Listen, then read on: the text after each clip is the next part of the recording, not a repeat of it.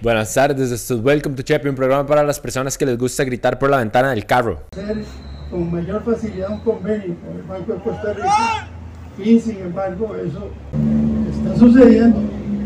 Tenía irremediablemente que pasar porque eran muchos años de que bien aspectos de corrupción. Porque eso pasó esta semana mientras el presidente Carlos Alvarado y el ministro de Transportes Rodolfo Méndez Mata estaban inspeccionando la construcción del nuevo viaducto en la Rotonda de la Bandera. Esta es la primera inspección que se hace en seis meses desde que se reveló el caso Cochinilla. Además de los insultos que escucharon en el video, según el medio Amelia Rueda, también les gritaron corruptos, voy a llamar al OIJ, jalen cochinillos y ladrones. Hablando del ministro de Transportes, el pasado martes el ministro compareció ante la comisión legislativa que investiga el caso Cochinilla. Lo primero que dejó claro fue que desde el momento en que aceptó el puesto de ministro de Transportes sabía sobre la existencia de presuntos actos de corrupción dentro del ministerio. Además, recordó que desde el 2018 y con su llegada al ministerio, identificó la corrupción que había dentro del CONAVI y junto con el director ejecutivo Mario Rodríguez se acercaron al OIJ para alertarlos. Eso sí, cuando la diputada independiente Paola Vega lo cuestionó sobre sus acciones puntuales sobre los casos de corrupción que detectó, eso fue lo que dijo. La información que yo recibo de que hay una aceptación del OIJ de iniciar un procedimiento viene acompañada de la solicitud de mantener total discreción y confidencialidad de los procesos que se estaban llevando adelante. Porque si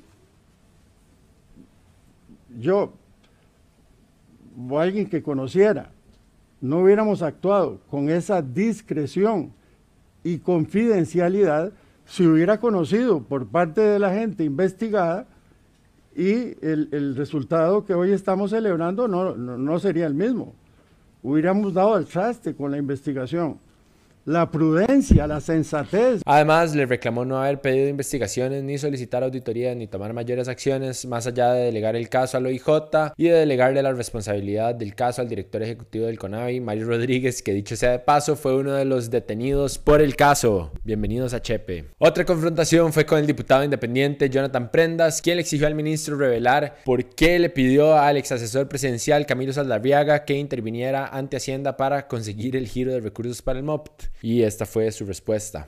Diputado, usted nunca ha formado parte de un poder ejecutivo y no tiene la menor idea cómo funciona. y, no, y no tiene la menor idea cómo funciona un poder ejecutivo. Y, y, esto es materia normal en el funcionamiento. Le estoy contestando. Parece que usted se molesta. ¿Por qué se molesta cuando tocamos el tema de Camilo Saldarriaga? ¿Por qué un asesor? ¿Por qué no, al presidente o por qué no al ministro? Déjeme quitarme la máscara para reírme, porque usted dice que yo estoy molesto. Ahora está, vez, ahora está faltando la cámara puede percibir que no ah, tengo, usted se molesta y falta respeto a un diputado. Ninguna, no sé si es la forma suya de llevar adelante el ministerio. Tal vez el que está molesto es usted porque no me permite hablar. Yo estoy aquí disfrutando la conversación. Yo estoy muy tranquilo aquí tratando Porque también usted ha dicho... Yo creo que basuría un toque aprendas. Al final le respondió que acudió a Saldarriaga porque él era el asesor asignado a su cartera. Por último, el diputado del Frente Amplio, José María Villalta, le pidió ahondar en los hechos que sabía cuándo fue donde el presidente Alvarado a denunciarlos. Y así fue la interacción. Le estoy preguntando en general sobre el contenido de esas denuncias. ¿De qué versaban? ¿De qué, trataban?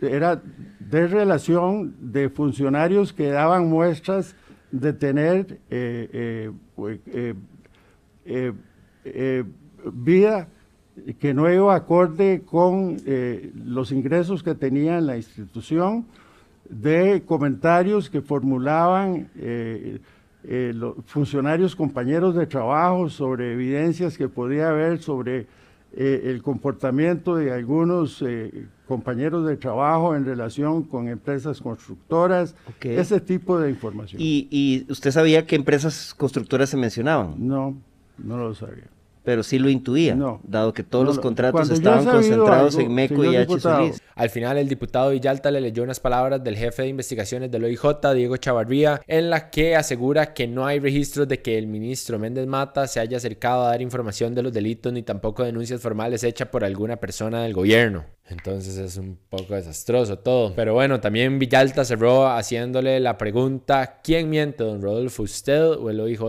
Y esta pregunta obviamente no la contestó. ¿Ustedes qué piensan sobre la comparecencia del ministro de Transportes en la Asamblea? Hablando de casos de corrupción, Pasemos al caso de Diamante. La semana pasada les conté que el juzgado penal de Hacienda y la función pública suspendió de su cargo a los seis alcaldes detenidos por un periodo de seis meses, pero que era decisión de cada consejo municipal determinar si la suspensión es con o sin goce de salario. Para ese momento, cuatro de los seis consejos acordaron suspender a los alcaldes sin goce de salario. En el caso de Arnoldo Barahona, el Consejo Municipal de Escazú rechazó suspender su salario. Sospechoso de corrupción. Ah, madre, no, andate de vacaciones pagadas seis meses, weón, tranquilo, no pasa nada aquí. El caso más complejo era el de Johnny Araya, porque él pidió que se suspendiera su salario, pero el Consejo de San José dijo que no podía tomar una decisión porque aún existe una apelación hecha por Johnny Araya en contra de la suspensión de su cargo. Pero esta semana, el regidor del partido Juntos, Diego Miranda Méndez, anunció que el Consejo acordó de manera unánime suspender el salario de Johnny Araya de 5.700.000 colones. Johnny Araya en palabras dijo, ah, sí, suspéndame mi salario, pero también al mismo tiempo tiene como una acción para que no suspendan su salario. Una cosa y hizo otra. Clásico. Por este mismo caso, el alcalde de Matina, Walter Césped, del Partido Unidad Social Cristiana, ha estado bajo el ojo público. Hace unos días salió a relucir una llamada intervenida por el OIJ entre Céspedes y el gerente de operaciones de MECO, Abel González, del 24 de junio del 2020. En esa llamada, Céspedes le dice a Abel que cuando se dé una vuelta por Limón no le va a tener guaro, pero sí a una indígena. Según el expediente, Abel y Alejandro Bolaños, gerente comercial de MECO, le regalaron a la municipalidad un bacheo de huecos luego de que Césped renovó el contrato con la empresa. Cinco días después, el alcalde y Abel volvieron a tener una llamada en la que Céspedes le preguntaba que qué pasó con el bacheo, que lo estaba cuenteando y que si no lo hacían, no le iba a presentar a unas, y cito, nenas que tengo aquí. Estas declaraciones obviamente generaron un enorme descontento en la población indígena, y en todo el resto de la población y diferentes sectores. La Mesa Nacional Indígena de Costa Rica condenó las palabras del alcalde y le pidieron a la Defensoría de los Habitantes, al Instituto Nacional de las Mujeres,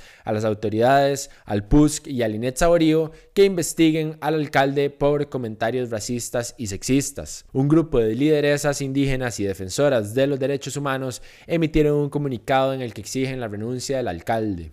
Por su parte, se confirmó que el Tribunal de Ética del PUSC inició un proceso en contra del alcalde y Randall Quiroz, jefe de campaña del partido, aseguró que le pidieron a Céspedes separarse de la campaña electoral mientras se realiza el debido proceso. La candidata presidencial, Linet Saborío, reprochó las declaraciones y la Asamblea del Frente de Mujeres Social Cristianas aprobó por unanimidad una moción de censura contra el alcalde. Y desde mi punto de vista me parece decadente que eso todavía suceda en pleno siglo XXI de parte de un alcalde que se supone debería ser un líder en una comunidad. Qué irónico que este político pertenece a un partido llamado Social Cristiano. Qué fuerte además pensar en cómo los pueblos originarios han sido despojados de sus tierras desde hace más de 500 años y sobre cómo en la actualidad esto sigue siendo un problema porque el Estado costarricense ha fallado año tras año en garantizarle derechos básicos establecidos en la ley a dichos pueblos que han sido discriminados históricamente continúan siendo discriminados claramente.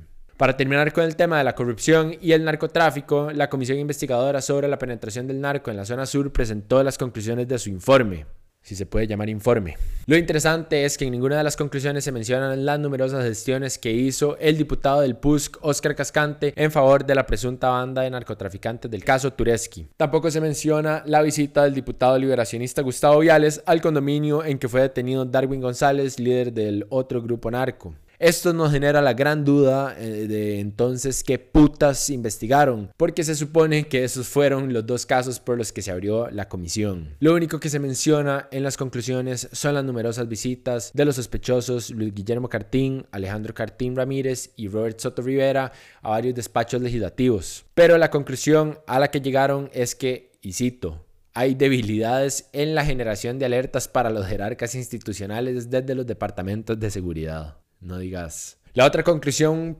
propia a la que llegaron es que el objetivo de la comisión fue contradictorio y poco realista, ya que es, y cito, imposible tener información o acceso a las investigaciones. El resto de conclusiones están basadas en conclusiones hechas por los jerarcas del Tribunal Supremo de Elecciones, la Corte Suprema de Justicia, la Contraloría General de la República, el OIJ y otros. Así que no solo no hicieron nada, sino que copiaron. Pero ¿saben quiénes sí tienen ganas de vertear? Nosotros. Por eso es importante que nos apoyen. Si les gusta Welcome to Chepe o cualquier otro contenido que generemos en No pasa nada, los instamos a que por favor nos ayuden a mantener nuestra existencia. Si nos siguen en Instagram, por favor suscríbanse a YouTube y si aún no nos siguen en Instagram, por favor háganlo.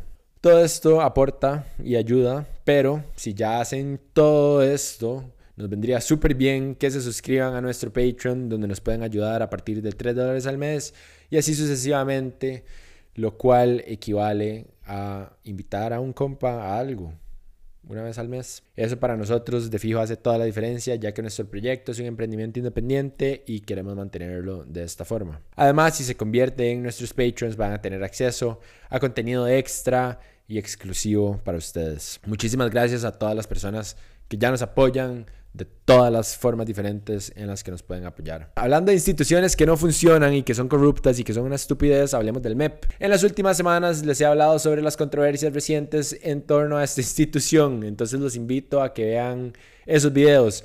Lo que tienen que saber es que esta semana 31 diputados aprobaron una moción que le pide al presidente Alvarado que por amor a Cristo intervenga el MEP porque es un desastre.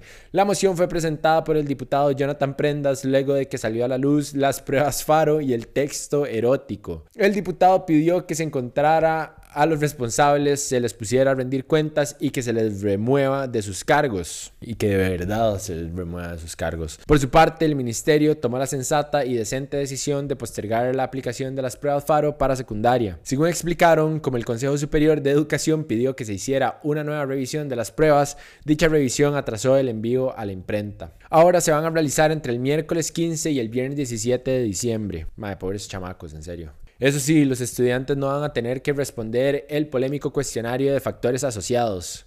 Y mandaría huevo. Pero bueno, me parece importante que sepan que según la UNESCO, el nivel de la calidad de la educación en el país ha estado decayendo desde antes de la pandemia. Puta, no sé si esto es una noticia, pero bueno, hasta lo UNESCO sabe ya. Según el informe que presentaron, el país aún se encuentra sobre la media regional, pero es por la calidad de la enseñanza ligada al aprendizaje de destrezas como lectura, escritura y materias como matemática y ciencias naturales. Eso sí, advirtieron que desde la publicación del informe anterior, que fue en el 2013, en el país no han habido avances en el tema. Más bien, el único cambio se dio en la materia de matemáticas en tercer grado, que en vez de avanzar retrocedió. ¿Qué? ¿A ustedes les asombra ese informe? ¿Qué piensan del deficiente estado educativo del país? Para terminar, nada más quería mencionarles que la Sala Cuarta determinó que no hay inconstitucionalidades relacionadas con el proyecto que busca legalizar el cannabis medicinal y el cáñamo con fines industriales. Y si alguien le puede explicar a don Fabricio Alvarado que es un proyecto diferente de, la legalización de la marihuana con fines recreativos, se los agradeceríamos, porque yo lo intenté, pero no me salió muy bien.